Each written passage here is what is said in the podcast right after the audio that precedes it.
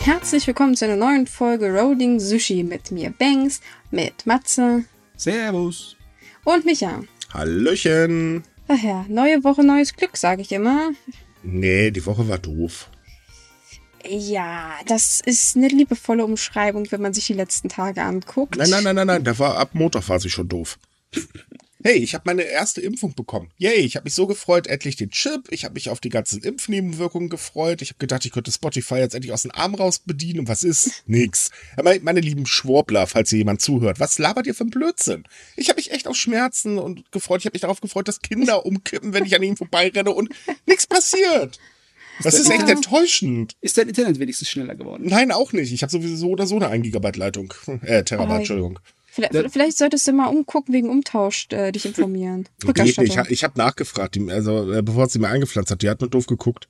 Aber das war sowieso lustig, weil als er mit der Spritze ankam, als sie so bereit für ein bisschen Geldsaft. Das fand ich nicht lustig. Oh Mann. Okay, deine, deine Woche war offensichtlich sehr schrecklich. Ja, total. Bei den Themen, die ich diese Woche bearbeitet habe, total. Aber das ja, ist der Rest auch der was- Welt, der Ich sag mal so, die letzten zwei Wochen haben die Woche eigentlich echt schlimm gemacht. Äh, letzten zwei Tage.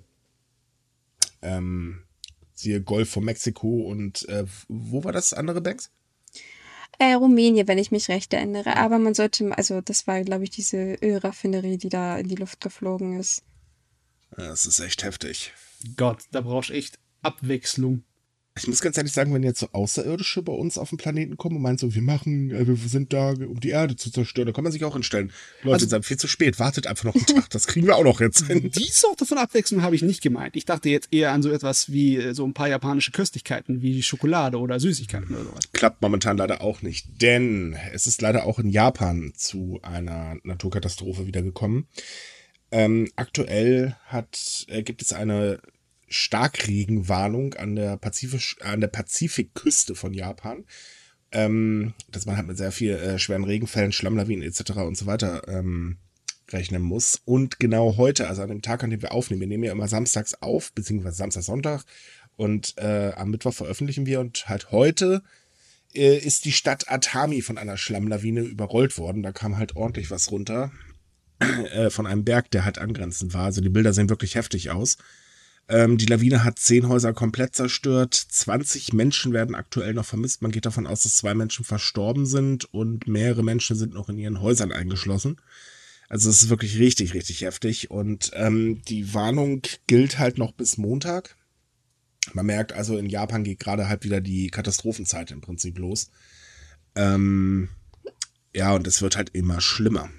Ja, ist die Saison, nicht wahr? Ist die Saison für die Regensaison und dann die Taifu-Saison. Die kommt ja immer in Japan, aber es wird immer ausufernder. Ja, also man hat das halt gemerkt, wir haben letztes Jahr über schwere Regenfälle, die zu Überflutung geführt haben, gesch äh, geschrieben. Wir hatten davor, also 2019, ganz, ganz schwere Regenfälle. Ich glaube, das ging so 2017 los. Und ähm, es, es wird halt wirklich mehr. Man merkt es halt, die Intensität und, und ähm, ja, das, also die, die Menge die, der Landfläche, die zerstört wird, äh, das ist wirklich viel, viel intensiver geworden. Und mittlerweile gehen sehr viele Studien und auch die japanische Regierung davon aus, dass es halt wirklich am Klimawandel liegt. Was es eigentlich nochmal deutlich unterstreicht, dass wir endlich was gegen den Klimawandel weltweit unternehmen müssen. Äh, beziehungsweise die gesamte Welt muss dagegen was unternehmen. Aber gut, das wird mit Deutschland wahrscheinlich so nichts werden, wenn das so weitergeht. Ähm, Also nicht so schnell, wie es eigentlich notwendig wäre. Ich bin mir sicher, Ja. die werden was machen, wenn es dann eigentlich äh, schon fast zu spät ist. Oder zu spät. Äh, nee, also ganz ehrlich, wenn wir Laschet als äh, Bundeskanzler bekommen, dann äh, brauchen wir auf Klimaschutz nicht. Mm, Immerhin wurde, was war das letzte Woche oder war das diese Woche noch sogar beschlossen, äh, hier in NRW, dass man nicht mehr gegen, äh, in, zum Thema Klimawandel klagen darf. Also von daher. Und äh, immer dran denken, ähm, diese, diese Maleranzüge, die äh, Friday for Future trägt, äh, die gelten jetzt in NRW im Prinzip als äh, verboten. Die werden ungefähr gleichgestellt mit der Nazi-Uniform. Noch Fragen? Aber um mal zurück auf Japan zu kommen, äh, der japanischen Regierung ist ja sehr, sehr bewusst, was da eigentlich abgeht. Das Problem ist, bloß mit diesen starken Regenfällen haben sie mit einer Naturgewalt zu kämpfen, die nur sehr schwer sich irgendwie bändigen lässt. Also Überflutungen, gut, da kann man vielleicht rechtzeitig Bescheid sagen, Häuser höher bauen.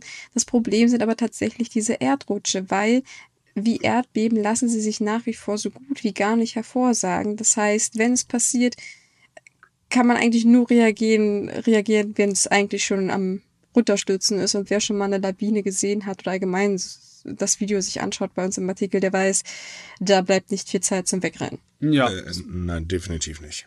Das hältst doch nicht auf. Ja. Das, ich befürchte äh, halt, wir werden dieses Jahr auch noch über mehr schlimme ähm, Naturkatastrophen oder den Auswirkungen schreiben. Ähm, ist einfach nicht schön, sowas mitzubekommen. Besonders ist halt die Natur, so, man kann es nicht aufhalten. Ja, aber es, es, kommt ja bei uns noch hinzu, dass ja einige von uns natürlich Freunde auch noch äh, in einigen Regionen haben. Also ich habe zum Beispiel äh, einen sehr guten Bekannten, der in der Nähe von Atami wohnt. Da wird dann erstmal schon anders. Ja, und ganz ehrlich, wenn irgendjemand in den Kommentaren sagen möchte, dann sollen die nicht dort bauen, wo es gefährlich ist, das äh, bitte stecken lassen, denn Japan ist das nicht so einfach. Nur etwa 15 Prozent von der ganzen Landmasse ist eigentlich so regelrecht bewohnbar, weil es flach genug ist und da muss man alles nehmen, was man kriegen kann. Richtig. Auch, ja, die japanischen Architekturen sind eigentlich so gebaut, dass sie gegen die meisten Naturkatastrophen gut ge geschützt sind, gegen Erdbeben und die sinnflutartigen Regenfälle, die manchmal in Japan kommen. Da gibt es eine ganze Menge äh, Möglichkeiten, wie die da äh, technisch das ausgeklügelt haben, um dagegen vorzuarbeiten. Da gibt es riesige Tunnel, um die Wassermassen aufzufangen. Oder an jeder normalen Straßenecke gibt es an der Seite so, ähm, so kleine Minikanäle. Das also, Problem ist halt nur, ja. dass es mittlerweile nicht mehr ausreicht, ne? Ja, es ist halt alles über dem Niveau zu der Zeit, wo man das gebaut hat im Moment, ne? Ja. Und die Intensität nimmt halt zu. Und ähm, es gab jetzt vor zwei Wochen kam eine Studie raus, dass halt Taifune in Japan immer stärker werden. Ähm, also vor allen Dingen langsamer und dadurch äh, viel intensiver oder die Intensität steigt und äh, dadurch natürlich auch die Zerstörungsgewalt. Also die Menschen müssen sich dann noch auf einiges anstellen. Ja. Ja. Oh Mann, die Natur ist schon schlimm genug, aber dann hat der, macht der Mensch sich natürlich auch seine eigenen Probleme, logischerweise. Ne? Ja, darin sind wir gut. ja, weil wir gerade bei eigenen Problemen sind. Ach Gott, kommen wir zu oh Corona. Oh, ich wusste es. Ja, leider, leider spielt das halt auch wieder eine Rolle, denn das Problem ist, ähm, in Tokio steigen die Zahlen gerade wieder, denn äh, nachdem der Ausnahmezustand beendet wurde, das war am 20. Juni, äh, seitdem erobern eigentlich die Menschen die Innenstädte wieder zurück. Das haben Daten von äh, NTT Docomo gezeigt. Äh, also der Fußgängerverkehr hat an diversen Hotspots extrem zugenommen, vor allen Dingen halt auch in Tokio. Und äh, naja, es ist irgendwie gar kein Wunder, dass dann die Zahlen wieder fröhlich nach oben klettern. Ähm, Problem an der ganzen Sache ist halt, dass ähm, das Gesundheitsgremium der Stadtverwaltung Tokio, also jede Großstadt hat im Prinzip ihr eigenes Gesundheitsgremium, ähm, mittlerweile sagt, also erstens, die Zahlen steigen halt schneller an als bei der letzten Welle, die ist ja noch nicht wirklich allzu lange her. Und zum anderen ist halt das Problem, dass die Delta-Variante äh, mittlerweile schon 30 Prozent der Infektion ausmacht. Und das Problem bei der Delta-Variante ist halt, die ist ansteckender. Hm. Was in einem Pulk Menschen nicht ganz so gut kommt. Äh, plus die kleine Tatsache, dass immer noch die Olympischen Spiele in ein paar Tagen, äh, paar Wochen sind. Ne? Ja, in, in, in Tokio bist du sowieso der Standardzustand der Menschen ist in einem Pulk. Ne? Das ja. ist also. Kann man so ausdrücken. Ja, also es, es ist halt wirklich schlimm. Mittlerweile ist es so, dass der olympische Fackellauf, der startet jetzt demnächst in Tokio ähm, in zwei äh, Hälften. Die erste Hälfte ist schon fast von allen öffentlichen Straßen verbannt worden. Nur so ein paar kleine Regionchen dürfen sie noch auf der Straße lang latschen. Äh, bei der zweiten Hälfte steht's noch nicht fest, aber da können wir eigentlich fast von ausgehen. Und es wird gerade wieder darüber diskutiert, ob man nicht doch lieber äh, keine Zuschauer zulässt zu den Olympischen Spielen. Allerdings gibt es da ein kleines Problem, was eigentlich, ja, woran keiner gedacht hat, außer ein findiger Journalist in Japan. Denn ähm, naja, Zuschauer sind das eine, aber es sind ja auch zigtausend Karten an VIPs, also sprich Sponsoren, äh, Funktionären und so weiter rausgegangen. Und die laufen ja nicht unter Zuschauer, die laufen genau genommen unter, ähm, ja, Zubehör wahrscheinlich und die dürften trotzdem in die Stadien. Das heißt, selbst wenn man sagt, wir lassen nur 10.000 Zuschauer zu pro Veranstaltungsort, es werden trotzdem mehr. Ja. Und den kann Japan das übrigens auch nicht verbieten. Das ist der nächste Witz.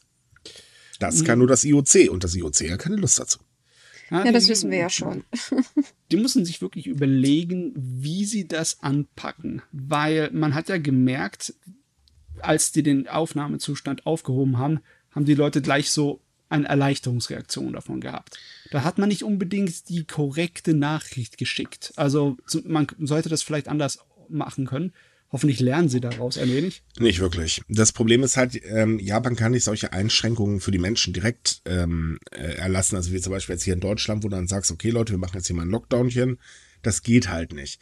Und das Problem äh, auf der anderen Seite ist halt, man hatte gesagt, okay, Ausnahmezustand vorbei, dann verhängen wir jetzt diesen quasi Ausnahmezustand, also diese Vorstufe. Aber man hat halt eben ganz viele Dinge trotz allem wieder erlaubt, darunter halt eben äh, dieses ne, Trinken im Restaurant etc. und so weiter. Und wir wissen, Japaner und Trinken, das funktioniert. Äh, vor allen Dingen, man Geselligkeit nach, dem, äh, nach dem ähm, nach dem Feierabend. Aber das, das Ding ist halt eben eigentlich, die Menschen sind es leid, sich immer selbst einzuschränken. Und das sind sie ja schon seit etwas längerem. Und äh, natürlich spielen auch ein bisschen die Olympischen Spiele eine Rolle, weil klar, äh, pf, die Spiele finden auf jeden Fall statt. Man hört hier überhaupt nicht auf Warnung, warum sollen wir uns denn dann zurückhalten? Also das Denken kann ich zumindest nachvollziehen. Ja, aber ich glaube, dass es in Japan noch die Chancen gibt, die Leute so zu beeinflussen, weil nimm dir doch mal die Ausnahmezustände der Japaner. Da wurde nicht so wirklich viel verboten oder eingeschränkt. Und Nö. trotzdem hat's was gebracht, indem man einfach nur sagt, ihr seid im Ausnahmezustand. Die Leute haben sich zurückgehalten. Das merkt man ja dann, wie sie sich behandeln, naja, mehr, haben, als er aufgehoben wurde. Ne? Mehr oder weniger. Was das Beeinflussen angeht, da hat der Ex-Premierminister Aber jetzt ein ganz lustiges Interview gegeben. Der hat nämlich einfach rotzfrech gesagt, äh, die gesamte Kritik gegen die Olympischen Spiele ist anti-japanisch. Ähm, nein. Ja, das, das, hat er gesagt, dass das nicht so ist, das weiß ich. ja, ich meine, wer kauft das dem ab? Das ist, das ist ein kleines bisschen zu albern, oder? Ja, das glauben tatsächlich dann doch in dem Moment sehr viele. Er meinte halt auch gleichzeitig im Interview, ähm, dass die Olympischen Spiele wichtig für den Zusammenhalt im Land ist. Denn wenn ein japanischer Sportler was gewinnt und gute Leistung bringt, dann stärkt das eben den Zusammenhalt. Also die Töne werden mittlerweile schon heftiger von beiden Seiten, also von den Gegnern genauso wie von den Befürwortern. Ja, wir haben ja noch wie viel? Drei Wochen? Ein bisschen mehr. Ja, ungefähr. Naja, und da gibt's halt noch so ein paar Kleinigkeiten, also wie zum Beispiel, ähm, dass das Personal, das bei den Olympischen Spielen arbeiten darf, also vor allen Dingen das japanische Personal, wie ja zum Beispiel Busfahrer oder auch Security-Männer, ja, die wurden beim Impfen bisher irgendwie so ein bisschen vergessen. Was vielleicht unpraktisch ist, weil sie halt direkten Kontakt mit den Sportlern haben werden, aber naja. Ähm, das ist, das, das hat doch dann gar keinen Sinn, oder? Wenn alle Sportler geimpft werden, aber alle Leute, die um sie herum wuseln, nicht geimpft sind, dann ist ein bisschen unpraktisch, ja, dem stimme ich zu. Das macht nicht viel Sinn. Aber tatsächlich hat äh, das Organisationskomitee ja schon vor einer Weile mal sowas angedeutet, auch in Form der Freiwilligen, weil die haben gefragt, naja, was ist denn jetzt eigentlich? Das ja, war, aber, um die geht, aber um die geht's nicht. Ja, das, ja, aber ich meinte nur, dass, dass das Organisationskomitee schon relativ früh hat durchblitzen lassen, dass sie nicht in der Lage sind, das ganze Personal, egal ob freiwillig oder nicht, zu impfen, weil sie einfach nicht die Kapazitäten und Ressourcen dafür haben. Richtig. Einige äh, Firmen haben haben mittlerweile schon Anfrage an die Regierung gestellt und auch an das Organisationskomitee. So, hey Leute, was ist denn hier mit unseren Mitarbeitern? Wie wäre es, wenn ihr die mal impft? Äh, da gab es dann keine Antwort. Da haben ich sie keinen Plan. Wieso. ja, wir ignorieren es mal. Wobei man auch dazu sagen muss, Japans Impfkampagne geriet allgemein gerade so ein ganz, ganz klein bisschen in Schleudern. Denn der Impfstoff war knapp. Haha, wer hätte das erwartet? Äh, Sie haben doch gerade im erst Fahrt aufgenommen, oder habe ich das mhm. falsch im Kopf? Und das ist das Problem. Fahrt aufnehmen heißt aber nicht, dass sich dann schlagartig der Impfstoff im Lager vermehrt. Ich glaube, das hat die Regierung da vielleicht ein bisschen ähm, falsch eingeschätzt, vorsichtig ausgedrückt. Nee, es ist tatsächlich so, dass ähm, die äh, Kampagne hatte vor ein paar Tagen erst eine Million Do äh, Impfdosen pro Tag erreicht. Also wirklich super, weil ähm, aber hatte dann, äh, Quatsch nicht, aber, Entschuldigung, ähm, Suga hatte dann auch gleich das Ziel formuliert, ja, bis November sind alle, die geimpft werden wollen, geimpft und so weiter und so fort. Und dann stellte sich jetzt halt heraus, äh, die, ja, Moment mal, wir haben da ein klitzekleines Problem, denn ähm, wir können gar nicht so viel Impfstoff liefern, wie jetzt eigentlich benötigt wird. Dementsprechend haben jetzt auch schon ganz viele Gemeinden gesagt, äh, ja, tut uns leid, Leute, wir nehmen erstmal keine neuen oder vergeben keine neuen Impftermine, sondern wir machen erstmal jetzt die Zweitimpfung. Äh, und das Impfprogramm am Arbeitsplatz wurde auch eingestellt. Das war eigentlich tatsächlich sehr erfolgreich und dafür wurde der moderne Impfstoff genommen. Äh, Problem ist halt, ja, der ist im Prinzip alle. Okay, ähm, war das jetzt ein Fehlverhalten von der Regierung? Haben ja. die nicht gescheit gemanagt? Weil das war ja ihr Ziel, eindeutig und wörtlich so gesagt, mhm. dass sie so schnell wie möglich impfen und dass äh, sie wollen, dass ihre Impfkampagne auch so schnell wie möglich Fahrt aufnimmt und dann ganz, ganz schnell das alles macht. Richtig. Wir hatten ja richtig optimistische Vorstellungen davon. Dann hätten sie doch eigentlich doch auch dafür die Menge an Impfstoff einkaufen wollen. Das haben sie im Prinzip ja. getan. Womit sie aber nicht gerechnet haben, ist, dass die ganze Welt wahrscheinlich Impfstoff haben möchte und dass es deswegen Lieferschwierigkeiten gibt. Hm. Ich, äh, hinzu kommt, äh, Moment, muss noch eine Sache dazu erwähnen. In Japan sind erst zwei Impfstoffe zugelassen. Das ist einmal der von BioNTech, der wird halt in den Gemeinden verimpft. Ähm, und das ist halt der von Moderna, der wird eben für die Impfkampagne am Arbeitsplatz oder für die Massenimpfung äh, ähm, äh, benutzt. Es gibt ja zwei Massenimpfstellen, eine in Osaka und eine in Tokio. Mann, ist das ein schwieriges Wort. Ähm, und da wurde natürlich äh, ordentlich äh, durchgeimpft. Also ich meine, die Impfstellen haben schon teilweise bis zu 25.000 Menschen pro Tag äh, durchlaufen lassen. ja, das war ganz ordentlich, das muss man ganz ehrlich sagen. Und das Problem ist halt, man hat wahrscheinlich überschätzt erstens, dass sich haufenweise Unternehmen und auch Universitäten melden und sagen, ja, kommt, ne, dann impfen wir halt eben schnell hier alle, die bei uns rumhopsen, gar kein Thema, dann können wir das beschleunigen. Naja, und auf der anderen Seite äh, ist halt das Problem, ähm, ja, mit Lieferengpässen hat halt niemand gerechnet. Ah, das ist echt traurig. Da tun sie mir echt leid. Die Impfbereitschaft war so im Aufblühen und dann ist kein Impfstoff da ist. Richtig. Und das Ganze, ähm, also die äh, Gemeinden geben halt eben der Regierung die Schuld und sagen halt auch selber, Leute, hier herrscht ein totales Chaos, macht endlich einen Plan. Äh, das fordern sie aber jetzt schon seit Wochen und irgendwie, äh, ja, kommt ja nichts, ne? Außer Versprechungen von Suga. Ja, na gut, das, das ist ja unser altbekanntes Schema. Aber ich wollte auch darauf hinweisen, weil du gerade sagtest, es gibt bisher nur zwei Impfstoffe. Ja, das ist nämlich, das stimmt. Aber Japan hat doch bereits die, die Patente für AstraZeneca. Und der wurde jetzt eigentlich in Japan die ganze Zeit schon sehr, sehr fleißig produziert. Man hält den aber nur zurück, weil man noch Gesundheitsbedenken hat. Weswegen man den jetzt zu Millionen in andere Länder verschenkt. Richtig. Oh Gott. Das ist nämlich der nächste Spaß. Versteht übrigens auch keiner.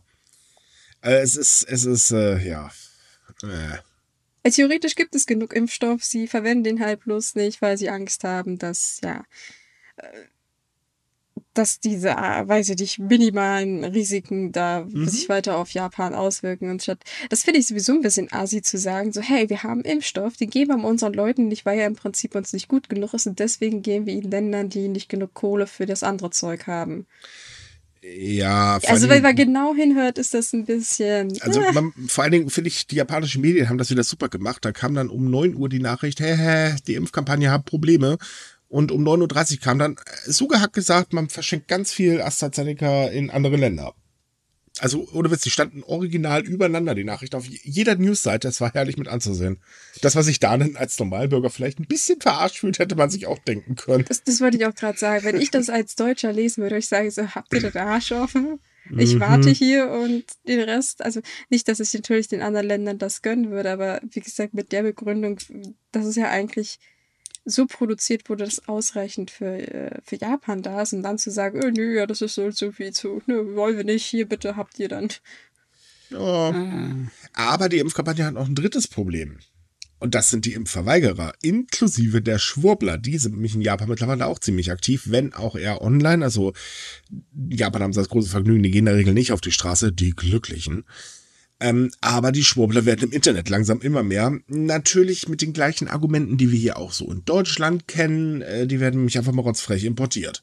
Und das sorgt dafür, dass das Impf, also die Ablehnung gegen das Impfen bei den Leuten, die eh noch am Überlegen sind und so leichte Bedenken vielleicht wegen Nebenwirkungen haben, halt noch größer wird.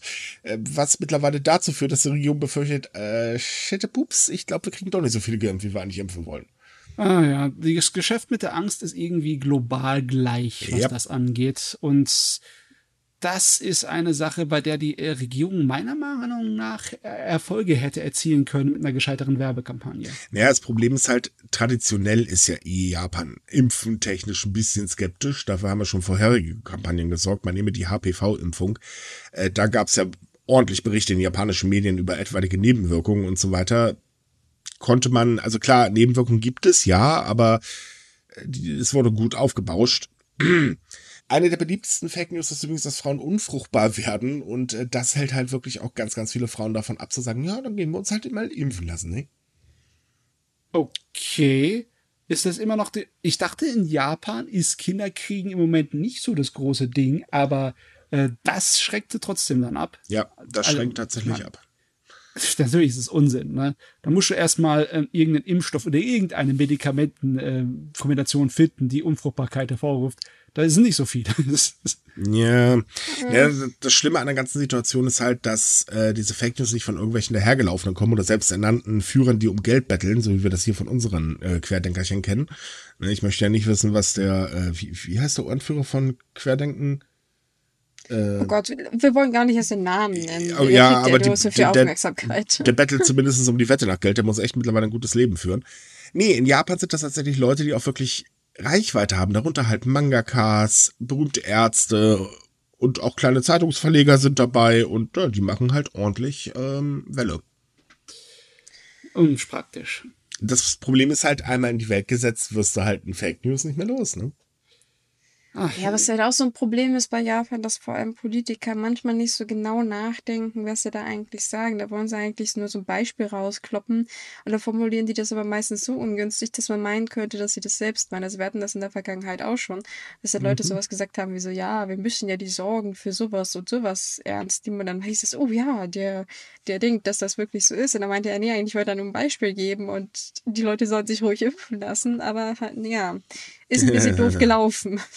so, so ganz klein bisschen. Also laut einer Studie der Keiko University School of Medicine in Japan äh, gibt es momentan ähm, oder sind momentan 79,1 Prozent der Menschen in Japan noch am überlegen, ob sie sich impfen lassen sollen oder lieber nicht.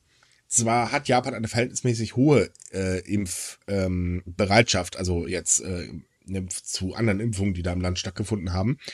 Aber ja, es gibt halt sehr, sehr viele Leute, die wirklich skeptisch sind. Und die, das dann zu befeuern, das ist natürlich schon ziemlich ähm, doof.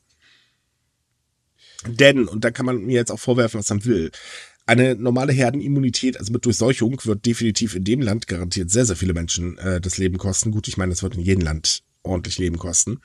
Und auf der anderen Seite ist es halt so, naja, Japan ist abhängig vom Tourismus. Vielleicht sollte man das dann so vielleicht ein bisschen fördern, weil das könnte sonst ganz schön nach hinten losgehen. Ja, für alles wäre es besser, wenn Japan schneller geimpft wäre. Das wäre für die Regierung Natürlich. nur Plus. Also sollte sie sich echt mal dranhängen. Ich bin ja auch jetzt ein bisschen skeptisch. Äh, oder beziehungsweise ich weiß nicht, was davon halten soll, diese Pläne, die Impfkampagne am Arbeitsplatz aufzugeben und die Impfzentren, die großen Massenimpfzentren dann später zu schließen. Stimmt, die werden im August geschlossen. Ist das alles nur vorübergehend, bis man wieder Impfstoff hat, mhm, oder? Mhm, das war sowieso geplant. Also ähm, die Kampagne wurde ursprünglich, haben sie erstmal die Anmeldung gestoppt für diese Kampagne weil das einfach, die sind ja überrannt worden. Also es haben ja so viele Firmen gesagt, machen wir mit. Es haben sich sogar äh, viele Bars zusammengeschlossen und gesagt, komm, machen wir auch mit, dann kriegen wir hier alles schneller durchgeimpft. Das Problem ist halt, ähm, ja, es kommt kein Impfstoff von Moderna mehr nach. Es ist aber schlicht und ergreifend keiner mehr bestellt worden. Hm. Äh, bitte, wie ist, äh, okay, das ist jetzt nicht nur, weil wir Lieferschwierigkeiten haben, sondern auch, weil die Regierung einfach geschlafen hat. Das Bestellen ja, also bei, bei der Impfkampagne für Arbeitsplätze ist es, weil die Regierung wirklich gepennt hat wie Weltmeister. Oh Gott. Äh, bei dem anderen Impfstoff ist es halt so, es gibt halt momentan Lieferschwierigkeiten äh, äh mit dem BioNTech-Impfstoff. Ähm, und die Menge, die halt eh schon da ist, ist halt einfach zu klein. Und natürlich die Verschwendung von Impfdosen ist extrem hoch in Japan. Das darf man auch nicht vergessen übrigens. Mm. Jetzt, Herrgott, jetzt würde ich echt mal gern wissen, was die Experten dazu sagen, wie weit sich das verzögert dadurch. Ähm, mittlerweile wird davon ausgegangen, oder einige Experten gehen davon aus, dass erstmal November, so wie Suga oder das gesagt hat, beziehungsweise Oktober, November, äh, dass der Termin schon lange nicht mehr haltbar ist und äh, man rechnet mittlerweile mit Mitte nächsten Jahres. Oh Gott, ja, okay. Also mal so, wer schon seine Sachen gepackt hat und sagt, hey, ich bin jetzt bald geimpft und ab nach Japan, äh, nee Leute, wartet mal lieber noch ein bisschen, das wird noch eine Weile dauern. Zumindest bis nach den Olympischen Spielen. Ja, lassen wir jetzt erstmal noch die fünfte Welle durch und dann schauen wir weiter. Weil die so, wird die definitiv. kommt oder wie? ja, das weiß ich jetzt nicht, aber die fünfte wird definitiv kommen. Damit rechnet eigentlich mittlerweile eigentlich jeder Gesundheitsexperte in Japan rechnet damit, weil ähm, die Regierung einfach zu stur ist und nicht einsieht, dass die Olympischen Spiele im Prinzip äh, vielleicht keine so gute Idee sind und man sie als Superspreader-Event ansehen könnte? Hm, wer weiß. Ja, Mann.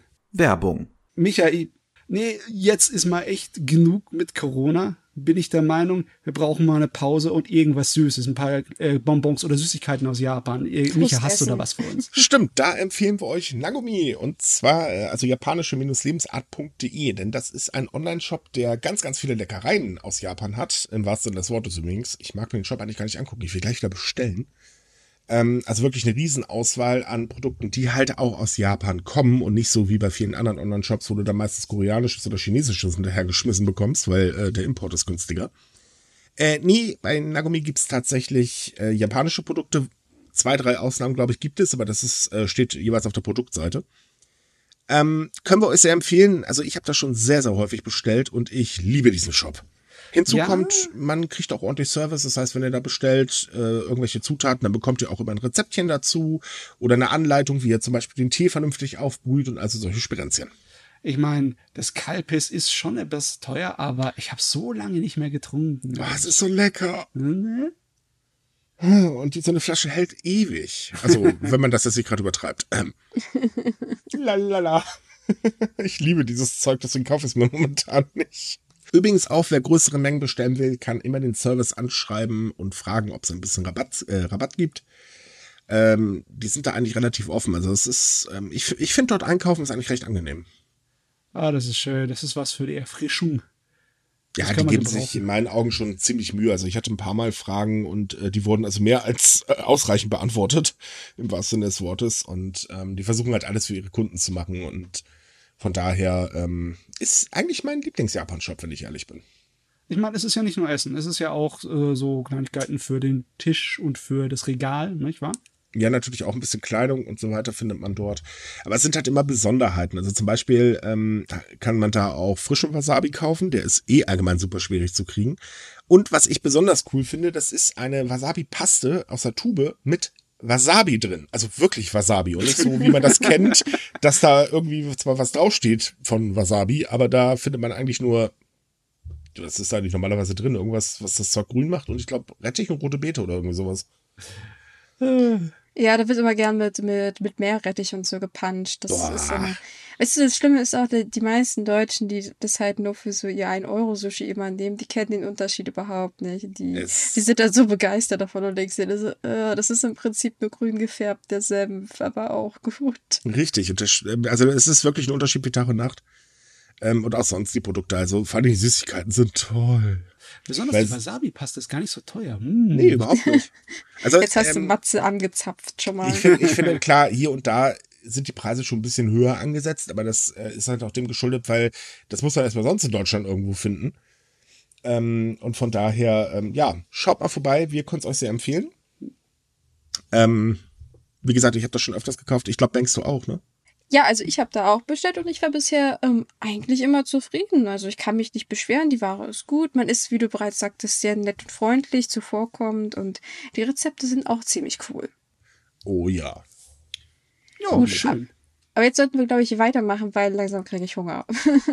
ja, haben, haben wir auch was Schönes aus Japan? Ich meine, jetzt, wo wir schon dabei sind. Ja, juhu, in Japan sind die Grundstückspreise zum ersten Mal seit sechs Jahren gefallen. Also Leute, wenn ihr in Japan ein Grundstück kaufen wollt, dann jetzt oder nie. Ach nee, halb Moment nie, weil die haben ja das Gesetz für den Landkauf für Ausländer geändert. Ach du, wann war denn das? Anfang des her. Jahres, Anfang des Jahres war das, glaube ich. Aber Ui. man muss dazu sagen, ich weiß, viele sind sehr panisch geworden und meinten, aber ich hätte mhm. so gerne einen Haus für die alten Zeiten dann später.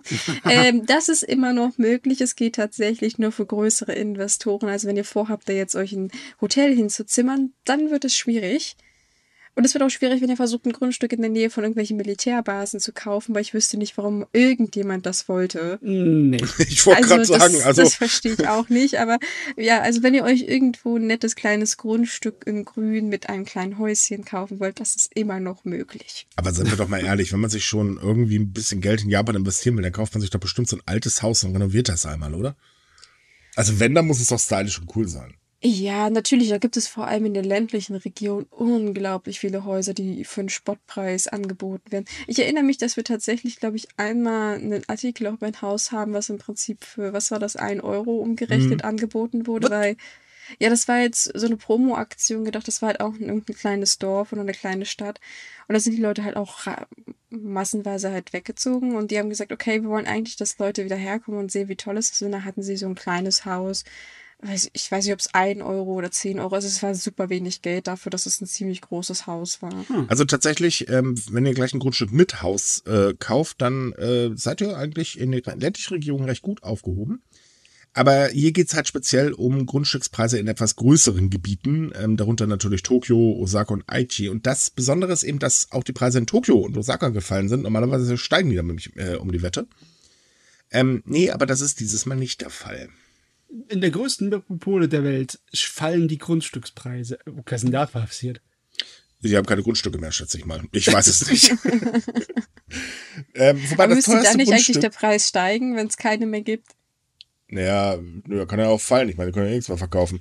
Nee, übrigens, äh, kleiner Fun Fact, das teuerste Grundstück liegt übrigens mitten in Tokio und äh, zwar ist der Preis da auch gefallen, äh, zugegeben, aber ähm, es ist ordentlich. Also der Quadratmeterpreis liegt bei 42,72 Millionen Yen, das sind umgerechnet 322.955 Euro. Äh, also ein komplett fertiges neues Haus. Nein, das ist nur der Quadratmeterpreis für das Grundstück. Und ja, ja, das, das Grundstück ich, ja. liegt übrigens in Tokios Einkaufsviertel Ginza.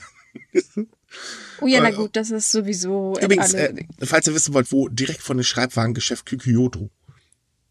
Und jetzt rennen alle hin und oh ja, das wo ist, das, wo ist das? Es gibt ja nichts, was mehr wert ist als ein Schreibwarengeschäft. Hey, aber trotzdem ist der Preis im Vergleich zum Vorjahr um 7% gesunken. 7% ist schon ein Stück, ne? Mhm. Überleg dir mal, in anderen von unseren Großstädten wird der, der Grundstückpreis um 7% fallen. Da würden die Mieter hier nichts damit bekommen. ähm. Ich, ich wollte gerade sagen, erstens das oder äh, gewisse Parteimitglieder würden einen Herzinfarkt kriegen und nach Sanktionen schreien. Ja, das könnte auch passieren. Also. Ähm, man muss übrigens kurz dazu erklären, warum diese Erhebung gemacht wird. Diese Erhebung ist in Japan wichtig, um nämlich ähm, die Erbschafts- und Schenkungssteuer zu berechnen. Das ist, ist das ein großes Problem in Japan mit Erbschaft und Schenken? Äh, nee, das nicht, das ist einfach nur teuer. Das ist einfach nur teuer. Also zurückgegangen ist es wegen dem wirtschaftlichen Einbußen durch Corona, Ja, speziell oder? wegen fehlenden Touristen. Denn das Problem ist, ähm, die Gebiete sind natürlich lukrativ. Klar, logisch. Wo viele Touristen sind, machst du viele Einnahmen, ergo sind die Grundstücke teuer. Und äh, ja gut, äh, es sind ja keine Touristen mehr da. Ist ein bisschen unpraktisch. Und ähm, das macht sich dann halt dementsprechend sofort bemerkbar, weil sehr viele, auch kleine Geschäfte natürlich geschlossen haben. Äh, Hotels, naja, werden momentan auch nicht so wirklich gebaut. Ähm, warum auch? Man weiß ja nicht, wann es weitergeht. Und ähm, ja, das sorgt halt dafür, dass der Preis nach unten kachelt. Ja, ich schätze mal, der Auswirkungen in den großen Touristenzentren Japans ist dann halt auch ziemlich groß, wie in Kyoto oder so. Richtig. Und da können wir gleich mal wieder überhaupt nach Kyoto mal ganz kurz umschlagen, denn Kyoto hat ein Problem. Die Stadt steht kurz vor dem Bankrott. Es sei oh. denn, es werden äh, 160 Millionen Yen noch irgendwie in den nächsten fünf Jahren aufgegabelt. Eigentlich aber leider ein Ding der Unmöglichkeit. Äh, bei Kyoto ist folgendes Problem. Ähm, Kyoto hatte eigentlich immer einen stetigen Geldfluss ähm, durch die Touristen. Ist ja klar, das hat sich logischerweise in der Stadtkasse extrem bemerkbar gemacht. Ja, aber nun sind halt eben keine mehr da.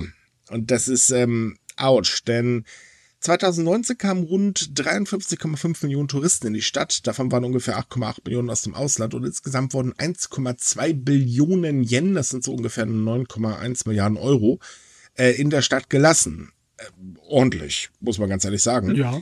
Und äh, wenn man so bedenkt, in Kyoto gibt es ungefähr 53.000 Hotelzimmer. Ähm, ja, die Menschen haben halt gestöhnt über den Overtourism. Ähm, die Stadtkasse hat sich aber echt gefreut, im wahrsten Sinne des Wortes. Gut, und jetzt haben wir das Problem. Denn keine internationalen Touristen bedeutet eben auch deutlich weniger Geld. Überhaupt das Reisen ist ja gerade ein bisschen schwierig. Ja, und jetzt fehlen halt mal eben 160 Milliarden Yen, was so ungefähr umgerechnet 1,2 Milliarden Euro sind, wenn ich mich gerade nicht irre. Und äh, das ist echt böse. Aber äh, und da sagt halt auch der äh, Bürgermeister von Kyoto, der Grund daran ist nicht unbedingt gerade nur die Pandemie, denn Kyoto hat unglaublich heftige Ausgaben. Beispiel eins wäre die U-Bahn, die 1997 eröffnet wurde. Also, ähm, wenn man schon denkt, in Deutschland kann man nicht bauen, nee, in Japan übrigens auch, weil die Kosten waren ungefähr 1,4 mal so hoch wie eigentlich veranschlagt. Naja, und die Zahl der Fahrgäste, da hat man sich auch ein bisschen überschätzt, die, dezent überschätzt. Man hat sie ungefähr dreimal so hoch geschätzt, wie eigentlich nachher ähm, zum Schluss rausgekommen ist. Und dazu gibt es halt, dass Einwohner über 70 Jahre kostenlos oder zu einem ermäßigten Preis fahren. Tja, und jetzt rate mal, was in Kyoto auch passiert. Ja, alternde Bevölkerung, ne? Richtig. Das heißt also, den Rabatt bekommen immer mehr. Äh, Nicht gut. Und auf der anderen Seite haben wir das Problem mit den Studenten. Die machen so ungefähr 10% der Einwohner aus. Denn die erhalten erstens Rabatte und zweitens Steuererleichterungen. Tada! Hm. So, und der dritte Grund, das sind Kyotos Beamte. Die werden nämlich auch verdammt gut bezahlt. Und glaubt mir, Kyoto hat viele Beamte. Ja, also irgendwie, das eigentlich sind das ja alles nette Sachen, ne? Das äh, hört sich nach richtig attraktiv an für die Leute, um dorthin zu ziehen, ne? Wenn du dann im Alter kostenlos rumfahren kannst oder als äh, Student Stu äh, Vorteile bekommst. Aber wenn man es halt dann nicht so genau durchrechnet mit dem Budget und dann am Ende rote Zahlen schreibt, dann ist es leider Gottes nicht mehr so schön. Naja, also mit dem Budget selber wäre jetzt der Touristenfluss weiter angestiegen. Davon ist man halt ausgegangen. Ne, Man hatte halt 2019 zum Beispiel auch keine Pandemie auf dem Plan. Ähm, würde das auch weiterhin funktionieren, wobei das schon ziemlich verschwenderisch ist, das muss man ehrlich sagen. Aber gut, Geld war halt da. Na, und jetzt ist es halt so, dass eben gesagt wurde, okay, Leute, ähm, wir müssen jetzt erstmal Gehälter der Beamten kürzen und 550 Stellen streichen. Ähm, außerdem werden Projekte und Subventionen überprüft und einige Grundstücke sollen verkauft werden. Äh, also alles in den nächsten fünf Jahren. Naja, das Wesentliche, eben die Erhöhung der Grundsteuer, daran äh, macht man allerdings momentan ganz, ganz großen Bogen. Obwohl das eigentlich das Einfachste wäre. Ja, wa warum machen sie darum Bogen? Haben sie mal irgendwann mal eine auf die Schnauze bekommen? Äh, mehrmals sogar. Und wenn man die Grundsteuer anhebt, dann ist das schlecht für die Tempel und Schreine. Und wir wissen, Japan hat sehr viele Tempel und Schreine. In Kyoto besonders. Ja.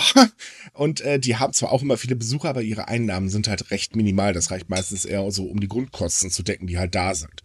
Und äh, Kyoto hatte schon ähm, 1985 einmal probiert, eine Steuer für Tempel einzuführen. Ähm, sagen wir mal, sie haben sich damit Gott angelegt, in Anführungsstrichen, denn das führte zu einem richtig, richtig bösen Rechtsstreit, äh, der 1988 darin endete, dass die Steuer wieder abgeschafft werden musste. Und seitdem macht jeder, der nicht wahnsinnig ist, einen ganz großen Bogen um diese Idee. Oh je. Ja, und mit fallenden Grundstückpreisen sind die Pläne, dann äh, Grundstücke zu verkaufen, auch nicht unbedingt so ideal dann. Bingo. Ah, sieht nicht so toll aus. Natürlich kommt ordentlich Häme aus Osaka. Dazu muss man sagen, dass Osaka und Kyoto, ja, wie soll man sagen, ähm, sie mögen sich beide nicht unbedingt gerade. Das- Da gibt's eine gewisse Realität, äh, Rivalität. Und äh, da gibt's halt ordentlich Häme, ähm, auch von der Presse in Osaka. Das ist also teilweise so, aua. Das kann ich nicht nachvollziehen. Ich mag beide Städte. Die sind beide schön. Und die sind so weit voneinander weg. Ich, ich, ich meine, ich, man kennt's von uns, dass wenn die Städte Nachbarstädte sind, dass man sich dann gerne ein kleines bisschen hier triezt. Ja, Düsseldorf, Köln, ne? Ja, ja. Als das große Beispiel. Da gibt's noch eine ganze Menge andere. Aber hier, das ist ja, da ist ein paar Stunden Zugfahrt dazwischen. Ja, man Wer nutzt weiß, halt was dahinter steckt, ne? Naja, das, das Problem ist halt wirklich, also Kyoto ist eine unglaublich schöne Stadt. Jedenfalls, äh, wenn man jetzt auch abseits der Touristenviertel mal wirklich unterwegs ist, ist sie wunderschön. Nicht nur da, wo sich jetzt sehr viele Leute äh, aufhalten. Und ähm, es, es ist halt so, wir haben ja in den letzten Jahren auch immer darüber berichtet. Äh, ich meine, da werden haufenweise neue Hotels gebaut, dann wird da wieder was gemacht und äh, so weiter und so fort. Aber von den eigentlichen, also sprich von ähm, den ansteigenden Kosten, die die Stadt selber hat, haben wir eigentlich gar keinen Bericht bisher so groß gesehen. Das ist eigentlich so der erste, äh, den ich wirklich mitgekriegt habe. Okay. Das stimmt. Ich finde auch, ist, ist, ist das nicht eine, wie eine unheimliche Vorstellung, dass eine Stadt pleite gehen kann? Dass, dass die tatsächlich sagen, ja Leute, wir haben jetzt im Prinzip kein Geld mehr. Das ist, ich finde, das ist eine ziemlich absurde Vorstellung. Nee, Vor gar allem nicht. in der modernen Zeit finde ich das irgendwie sehr, sehr merkwürdig. Also Hm. nicht merkwürdig, aber vor allem Japan, Kyoto. Man, man könnte ja vielleicht meinen, ich weiß, es gibt Städte in Japan, die kämpfen sehr mit dem Geld. Das sind aber so kleine Städte, weißt du, so am Rande von Japan. Und dann sagt so eine Millionenstadt wie Kyoto, ja, ähm, uns geht das Geld aus. Das ist Ja, also erstmal, dass Städte pleite gehen, kommt tatsächlich häufiger vor. Äh, was dann dazu führt, dass halt eben der Notbetrieb noch äh, am Laufen gehalten wird, aber das war es dann in der Regel eigentlich auch. Ähm, gut, für Japan ist es vielleicht ein bisschen ungewöhnlich, aber naja, man, daran sieht man halt auch, wie abhängig Japan eigentlich vom Tourismus ist. Und wenn er die stattfindet, dann fehlt halt ordentlich was. Und ich meine, ich glaube, wir haben das schon öfters im äh, Podcast gesagt, der Tourismus ist halt eine ganz, ganz wichtige Wirtschaftsstütze, die halt eben ähm, auch ein ganz großer Eckpfeiler von den Abenomics ist. Denn, ich meine, was macht Japan denn? Also, Problem ist halt, viel Export haben die nicht. Klar, es wird exportiert, aber trotzdem ist halt der Inlandkonsum um viel wichtiger für die Wirtschaft und der funktioniert ja momentan auch nicht, weil, äh, naja, die Leute sparen halt lieber, denn äh, hm, man hatte gelernt, okay, Pandemie vielleicht nicht ganz so günstig, kann ganz schnell meinen Job verlieren. Und äh, das Summa summarum ist halt, ähm, dass dann eben sowas wie bei Kyoto rauskommt. Und es ist nicht die einzige Stadt, die zumindest kurz davor steht. Einige versuchen sich gerade noch rauszuwinden. Aber ähm, ich denke, da wird noch einiges mehr kommen, wenn das so weitergeht. Oh, meine Güte. Ich kenne das eigentlich nur aus dem SimCity-Spielen, wenn ich mal Mist gebaut habe, mal wieder. dann ist die Stadt ganz schnell kaputt. Ja, das passiert mal nicht immer. Ja, aber da kommen dann auch ab und zu mal irgendwelche Aliens durch die Gegend geflogen. Also, ja. Ja, zum Ja. Beispiel. Gott sei Dank ist es nicht so schnell, äh, so Ja. schlimm wie in den Computerspielen. Wobei Ja, über. UFOs haben wir ja letzte Woche schon in Japan gesprochen, wenn ich mich recht entsinne. Da, da hat man ja jetzt, ne, äh, vorgesorgt. Ähm. ja. Hm. Ach ja, schade. Kyoto ist echt eine schöne Stadt. Ich meine, da leben würde ich auch nicht so viele Touristen, aber ansonsten ist es eine schöne Stadt. Also es wird sicherlich schon. Also ich glaube nicht, dass man da die Das- dem Untergang geweiht, lässt. Ja, doch, klar. Von der Regierung wird da nichts kommen.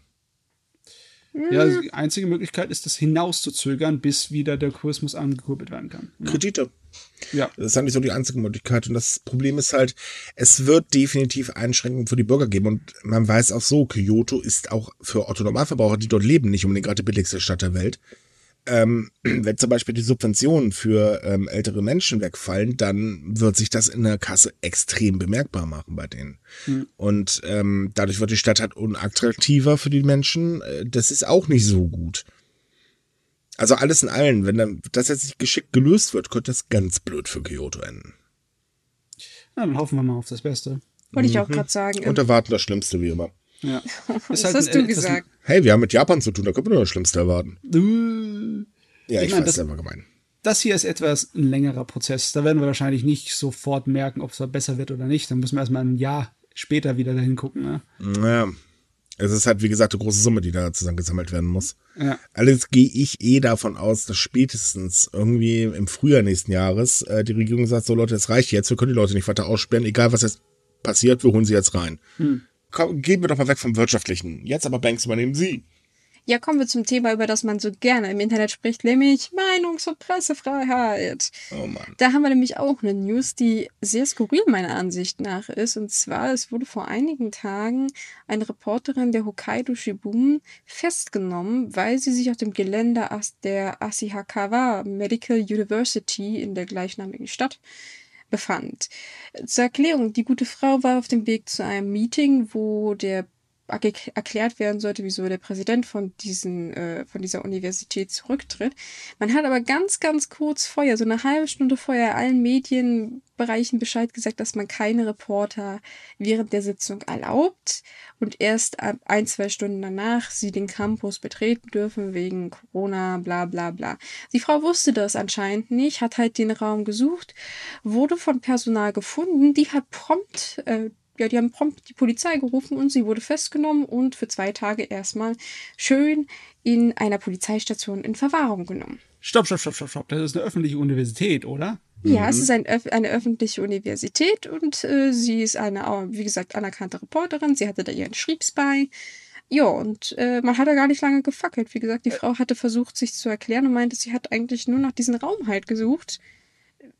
Ich weiß nicht, wie lange sie angestellt war bereits, aber wie gesagt, sie, sie hatte sich wahrscheinlich verlaufen und ja, man hat sie gleich mitgenommen. Also da wurde gar nicht lange gefackelt. Äh, da- Das ist, da stimmt da irgendwas nicht. Da ist irgendwas falsch. Da hat jemand sich zu weit aus dem Fenster gelegt. Ich kann es nachvollziehen, wenn sie sich dann gewaltsam hier Zugang verschafft hätte zu dem Raum, obwohl ihr gesagt wurde, nee, sie dürfen nicht, wir haben die Presse ausgeschlossen. Aber äh, nur auf einer Universität zu sein, dafür solltest du nicht, nee, solltest du eigentlich nicht verhaftet werden dürfen.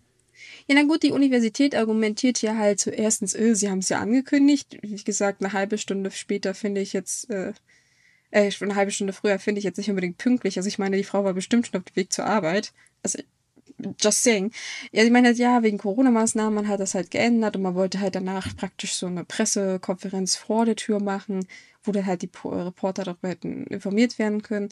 Und ja, man hat sie halt darauf hingewiesen, dass sie halt gegen diese Regelungen verstoßen hat. Allerdings gibt es sehr heftige Proteste von anderen Reportern und auch einer Gruppe an Frauen aus der japanischen Medienbranche, die heftig da protestieren und sagen, erstens war das absolut unangemessen und zweitens äh, ist das auch eine massive Gefährdung der Pressefreiheit. Man kann nicht einfach jeden mitnehmen und mal so locker für ein, zwei, ein, ein zwei, eineinhalb Tage äh, einsperren, bloß weil die Person auf irgendeinem Gelände sich befand. Ich meine, sie hat ja auch nicht immer Widerstand geleistet. ist ja nicht, dass sie da irgendwie randaliert hat, wie du gerade gesagt hast. Sie war nur da. Nee, auf einem öffentlichen Universitätscampus sich aufzuhalten, das ist, äh, da können die, haben die nichts, was legal irgendwie aufrechterhaltbar wäre. Richtig. Nee. Da hat die Polizei mal wieder übereifrig reagiert. Also es kommt selten vor, muss man dazu sagen, ähm, dass Reporter in Japan tatsächlich festgenommen äh, werden. Aber es gibt immer mal wieder so Fälle, wo man halt merkt, äh, da hat man es mit einem sehr übereifrigen Polizisten zu tun. Und ähm, dieser Fall ist halt kurios, weil, äh, oder was ist kurios, halt nicht heftig, denn ähm, es ist ja mittlerweile nicht mehr so ganz unbekannt eigentlich, dass ähm, die Presse in Japan hier und da mal ganz gerne ein bisschen vorsichtig agiert, äh, wenn es darum geht, oh, oh, wir schreiben was über die Regierung, das lassen wir jetzt mal lieber. Das äh, ist schon ein paar Mal vorgekommen und ähm, naja, sowas jetzt ist natürlich dann auch noch so eine Sache, weil das wirkt extrem abschreckend. Das definitiv. Das wurde halt auch angemerkt, weil, wie du bereits erwähnst, die japanische Presse versucht schon sehr vorsichtig umzugehen, weil japanische Politiker sind doch dafür bekannt, dass sie ziemlich zickig sind. Oh ja. Also, wenn ihnen was nicht passt, dann wird halt auch einfach mal nicht geantwortet oder die Pressekonferenz wird einfach abgebrochen. Und ich meine, wenn ich mich recht erinnere, der gute Shinzo Abe hat, glaube ich, auch schon mal gegen äh, gewisse Reporter gewettert. Zwar nicht also auf Trump-Niveau, aber doch. Auf, doch, es war auf Trump-Niveau. Na gut, wenn du das sagst. Wenn, wenn du das es, ich habe es gelesen, es war auf Trump-Niveau, eindeutig. Also das, das, war schon heftig. Also allgemein wird ja ganz gerne auf eine bestimmte Tageszeitung angeprügelt. Ähm, ja, es, es ist halt äh, eben so eine Sache, weil momentan ist in Japan so das Problem, dass die Mobilfunkgebühren gesenkt worden sind und äh, die Medienbranche gerade ein bisschen zittert, besonders es das Fernsehen, äh, also so NHK und so weiter, weil die jetzt davon ausgehen, oh, oh scheiße, ähm, jetzt wollen sie bei uns auch ran. Ähm, und deswegen ist da eine ganz, ganz große auch Zurückhaltung. Das merkt man schon seit ein paar Wochen ähm, in der Berichterstattung, auch äh, zu Olympia und zu Corona und so weiter. Und allgemein sind die privaten Zeitungen, also äh, NHK ist ja im Prinzip staatlich gefördert, ähm, aber gerade die Privaten logischerweise nicht. Ergo, da äh, sind die ein ganz, ganz gewaltiger Storm mit manchen Politikern im Auge. Und dann kommt halt sowas mal wieder zu, äh, bei raus. Und das ist nicht ungewöhnlich. Ähm, es ist zum Beispiel so, ähm, dass äh, sehr gerne auch Akkreditierungen einfach rotzfrech zurückgezogen werden und dann halt eben ein Reporter mal nicht zu irgendeiner Presseveranstaltung darf, weil eben der Politiker meinte, nee, nee, ihr habt mal böse über mich berichtet. Es ist halt nicht eindeutig zu sagen, ob dieser Vorfall jetzt hier politisch motiviert war oder ob einfach nur ein Polizist übertrieben hat. Ne? Ja, also ich gehe in dem Fall tatsächlich davon aus, dass ein Polizist übertrieben hat. Oder mhm. Polizisten, je nachdem, wie viel da waren. Ähm, und natürlich halt die Angestellten, weil ich habe keine Ahnung, was sie der Polizei erzählt haben. Mhm. Ähm, aber manchmal muss man ehrlich sagen, also wie wäre es, wenn man sich ein ganz klein wenig zurückhalten würde? Definitiv. Das könnte helfen. Man, man muss sich jeden sofort wegschleppen. Nee, man könnte einfach sich auch mal ganz kurz anhören, was vielleicht gerade los war. Spart übrigens Geld. Ja, vor allem, ich meine, das ist, das ist eine junge Reporterin gewesen, 22 Jahre, die macht ihren Job bestimmt noch nicht so lange. Das muss für die auch erstmal ein Riesenschreck gewesen sein, dass sie da äh, ja. so, ein, so eine Haftzelle gekommen ist, bloß weil sie praktisch das Memo nicht gekriegt hat. Äh, das sind eigentlich so Methoden, die kennt man aus anderen Ländern. Mhm. Leider da müssen eigentlich Japan müsste jetzt aufpassen, was sowas angeht, weil die Aufmerksamkeit der Welt richtet sich schon langsam Richtung Land der aufgehenden Sonne wegen den Olympischen Spielen. Ne? Ja, da gab's mhm. ja auch was. Ne? Da hat ja äh, die US ähm, äh, US-Medien haben ja die Corona-Maßnahmen kritisiert und als Eingriff in die Pressefreiheit betitelt, denn äh, auch da werden Pressevertreter ganz, ganz extrem eingeschränkt. Wobei das sind halt Corona-Maßnahmen. Also äh, im Prinzip das gleiche wie bei den Athleten aus. Sie dürfen halt sich nur in begrenzten Räumen aufhalten oder beziehungsweise im äh, begrenzten Gebiet und sollen halt nicht mit der Bevölkerung in Kontakt treten. Das fanden sie dann nicht so lustig ist schwierig bei so einer Maßnahme. Also ich weiß, ja. dass das auch schon Anfang des Jahres angekündigt wurde, dass man da halt über Einschränkungen nachdenkt. Es wurde auch schon von anderen Ländern kritisiert, weil es ist halt nur mal die Presse und es kommt nie gut an, wenn man die Presse praktisch in den Raum sperrt und sagt, so, jetzt dürft ihr hier eure Arbeit machen und woanders aber nicht. Ist wir, wir, wir schwierig, packen euch mal ein Stück Brot rein. Ne? ihr kriegt auch Mochi. Ähm, nee, natürlich, also die, also die Sache ist wirklich sehr, sehr schwierig, denn auf der einen Seite kann ich es verstehen, Japan hat halt tatsächlich wirklich ganz, ganz große Angst, dass sich da irgendeine Variante äh, des Coronavirus ausbreitet. Ich meine, mit der Delta-Variante hat sich die Sache sowieso erledigt, die ist nämlich schon mhm. da. Ähm, aber dass man halt weiterhin sehr vorsichtig agiert, ist verständlich. Ich finde das eigentlich auch eigentlich eine gute Idee. Auf der anderen Seite hätte man das auch ein bisschen geschickter lösen können, indem man halt die Presse nicht einfach so im, nur in so begrenzten Bereich lässt. Ähm, zumindest die Presse, weil da hätte man halt sagen können, okay, ihr wollt dann, ne, jetzt gibt's hier halt Tests und äh, dann werden halt eure Bewegungsdaten aufgezeichnet. Meine App dafür wurde ja vorbereitet und dann ist gut halt. Ich denke, das hätte auch ausgereicht, weil ich kann verstehen, dass die Presse halt sagt, hey Leute, wir würden aber auch ganz gern die Stimmung allgemein an, äh, einfangen. Gut, äh, die wäre zwar größtenteils negativ, aber man wollte sich halt auch einfangen, ne? Hm. Ja, das ist so eine Sache mit der Presse. Da müssen wir auch irgendwie immer ab und zu mal drüber nachdenken, ne? Obwohl wir haben es wahrscheinlich einfacher als die Kollegen da in Japan. Hey, bei uns hat jetzt hier, wie, wie heißt der? Maaßen? Ja, der hat jetzt in meinem Interview, das war das gestern oder vorgestern, hat er ganz groß rumgetönt, dass man äh, beim öffentlich-rechtlichen Gesinnungscheck durchführen sollte und alle, äh, alles, was so Richtung links geht, darf halt eben da nicht arbeiten. Ja. Ähm, Aber das ist halt auch Maßen, ne? Ich meine, labert viel, wenn der Tag lang ist. Erstens ja, das und zweitens sollen solche Aussagen auch meistens nichts als nur bloßes Geblubber. Also das ja, ja bei dem Kerl bin ich mir nicht, halt, ne? bei ja, dem ja. Kerl bin ich mir da schon mittlerweile nicht mehr sicher, aber egal, lassen wir das Thema. Wir haben ja noch andere Themen. Eine Sache, die eigentlich, also auf der einen Seite gut, auf der anderen Seite weiß ich nicht, weil ich habe keine Erfahrung mit E-Zigaretten. Ähm, aber äh, es ist so, dass in Japan die E-Zigaretten den normalen Glimmstängel immer weiter zurückdrängen. Äh, ja. Eigentlich gut. Wie gesagt, ich weiß leider nicht, wie schädlich E-Zigaretten sind. Ich habe damit null Erfahrung. Es gibt einige Studien, die aufzeigen, dass sie gar nicht so ohne sind. Aber generell äh, in Japan ist ja die alte Zigarette so, da sieht man ihren Lebenszeitraum so enden. Man sieht das Ende schon vorweg. Die ist ja schon seit Jahren, äh, hat sie an Beliebtheit verloren. Also ja, nur das, ich meine, es wurde ja auch ordentlich was dafür seitens der Regierung getan. Also ich meine, ähm, in das 2019 trat ein Gesetz in Kraft oder zumindest überarbeitetes Gesetz, ähm, dass man halt in Innenräumen äh, nicht mehr rauchen darf und äh, also bei den Regierungsgebäuden, Gaststätten, Hotellobbys und auch an Arbeitsplatz, das war ja vorher auch tatsächlich noch erlaubt, ähm, da ist Japan ein bisschen hinterhergehinkt. Wir hatten das ja in Deutschland tatsächlich auch mal. Da gab es dann noch Fernsehsendungen, wo du gesehen hast, wie Leute erstmal ordentlich alle wegpiefen. Also hier so, so ähm, solche Sachen wie Lanz im Prinzip. Äh, das war immer sehr lustig mit anzusehen.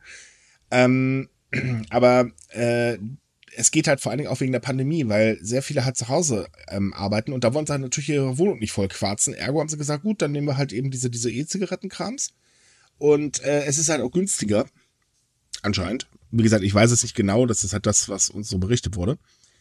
Ähm, der Witz ist, mittlerweile haben sogar Zigarettenhersteller darauf reagiert. Und zwar hat der US-Tabakriese Philip Morris gesagt, dass sie den äh, Verkauf von gerollten Zigaretten in Japan innerhalb der nächsten 10 bis 15 Jahre komplett einstellen werden und äh, Japan Tobacco, übrigens fürchterliches Produkt, was sie herstellen, ähm, hat schon im letzten Jahr einen ganz, ganz extremen Umsatzeinbruch hingenommen und die setzen mittlerweile eigentlich fast nur noch auf E-Zigaretten. Also die stellen natürlich noch gerollte Zigaretten her, aber auch nicht mehr wirklich viele und das wird immer weniger und das ist halt auch bei anderen Herstellern so. Das ist natürlich irgendwie lustig. Also um ganz kurz äh, das in Zahlen zusammenzufassen, also laut des äh, Tobacco Institute of Japan ist es so, dass der Absatz von gerollten Tabakprodukten im Vergleich zum Vorjahr um äh, 16,3 Prozent auf 98,8 Milliarden verkaufter Stück gefallen ist. Wenn man das jetzt runterbricht, ist das wirklich nicht mehr so viel. Also da kennen wir ganz andere Zahlen. Ähm, wohlgemerkt, die Zahl liegt auch noch deutlich unter, und zwar 70 Prozent unter dem Höchstabsatzpunkt, der war äh, im Geschäftsjahr 1996. Und da wurden ähm, äh, insgesamt 348.000,3 Milliarden Zigaretten verkauft in Japan. Und das ist schon krass. Also ist es uns ein Drittel gefallen. Mhm. Ich finde das eigentlich eine gute Entwicklung. Ja, ich weiß, es gibt durchaus negative Studien zu E-Zigaretten, aber das ist meistens immer so ein Argument äh, aus zwei Gründen. Und erstens A, dass sie nicht anständig produziert sind, also dass sie ein Sicherheitsrisiko darin sind, dass sie, dass du dir die Fingerchen verbrennst oder das Ding irgendwie explodiert. Und das zweite ist, dass es ist ein Gerät, was man öfter benutzt. Das heißt, man muss das auch reinigen. Äh, ja, wenn da halt sich irgendwelche ekligen Bakterien drin entwickeln, dann ist das die Schuld des Nutzers und nicht des Herstellers. Ist wie bei einer Zahnbürste und so. Äh, von daher, ich finde das gut, weil es, weil durch eine E-Zigarette kann man auch eher von dieser Abhängigkeit wegkommen, weil E-Zigaretten müssen ja nicht unbedingt mit Nikotin funktionieren. Man kann da ja auch, wie gesagt, das stufenweise für so ein Wegkommen allgemein von Rauchen nutzen und ähm, es ist deutlich weniger schädlich. Es ist halt ja hm. meistens eine Wasserdampf. Ich, ich finde es gut, ich selbst bin kein Raucher, auch kein E-Raucher, von daher äh, kann ich dazu auch nichts sagen, aber jeder Glimmstängel, Stämme, Stängel, jeder Glimmstängel weniger ist, ist immer besser. Ja, wir haben das heute zu schwere Worte an deutschen Podcast. ähm, allgemein sinkt halt die Anzahl der Raucher in Japan. Ähm, das sollte man auch noch äh, erwähnen, denn die Sorge um die eigene Gesundheit wird halt immer größer. Und äh, im Jahr 2019 zum Beispiel rauchten 27,1 äh, Prozent der Männer und 7,6 Prozent der Frauen. Das bedeutet, dass der Anteil der Männer um 1,9 Prozent und der Anteil der Frauen um 0,5 Prozent äh, gesunken ist. Ähm, dadurch, dass ja halt äh, das Rauchen allgemein immer weit, äh, weiter erschwert wird ähm, und eh Zigaretten bei jungen Menschen äh, besonders beliebt sind, kann man eigentlich davon ausgehen, dass der Absatz immer weiter sinken wird. Also ich finde das ein seltsames Gefühl. Ich bin zwar auch Nichtraucher und kann Zigaretten auf den Tod nicht ausstehen. Ich reagiere regelrecht äh, allergisch darauf. Aber die, das Bild der Zigarette als ein Teil der Gesellschaft das ist irgendwie schon seit vielen Jahrzehnten bei mir im Kopf drin. Die Vorstellung, dass die verschwinden wird in den nächsten 10, 15 Jahren bei einigen Sachen, dann, das ist schon mal neu. Das ist schon mal, da muss ich mich erstmal dran gewöhnen an die Idee. Naja, ich, ich sag's mal so, vielleicht kann man das ja so sehen mit, mit Pfeifen. Ich meine, damals waren Zigaretten ja, nicht ja. so der Hit, da haben halt alle irgendwie Pfeifchen oder sowas geraucht. Sieht man heutzutage fast gar nicht mehr. Also Und dann kam der Marlboro Man.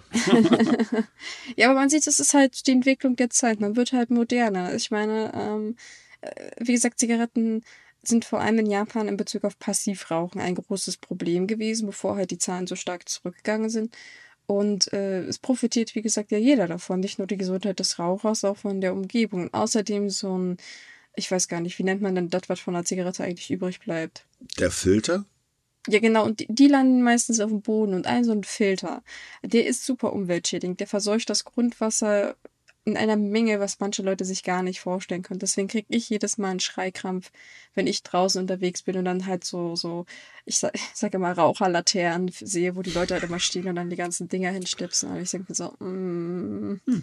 also, wie gesagt, ja. Ist eine Entwicklung, die ich gerne sein. unterstütze, ja. Bin ich mal gespannt, ob Japan das erste Land ist, in dem die Zigarette ausstirbt. Nein. In modernen Industriestaaten. Nein, nein, nein irgendjemand wird es immer noch rauchen. Also das glaube ich jetzt nicht, aber ich denke, dass es einfach sehr stark an Relevanz verlieren wird. Das, ja, das glaube ich auch.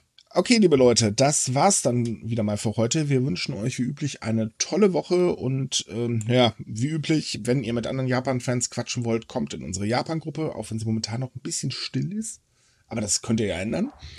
Ähm, schaut auf sumika.com, dort haben wir natürlich um Längen mehr Artikel als über das, über was wir hier ständig reden. Und äh, ja, folgt uns bei Facebook, bei Twitter, bei, äh, was wir noch? Ah ja, Instagram und ähm, vor allen Dingen Spotify.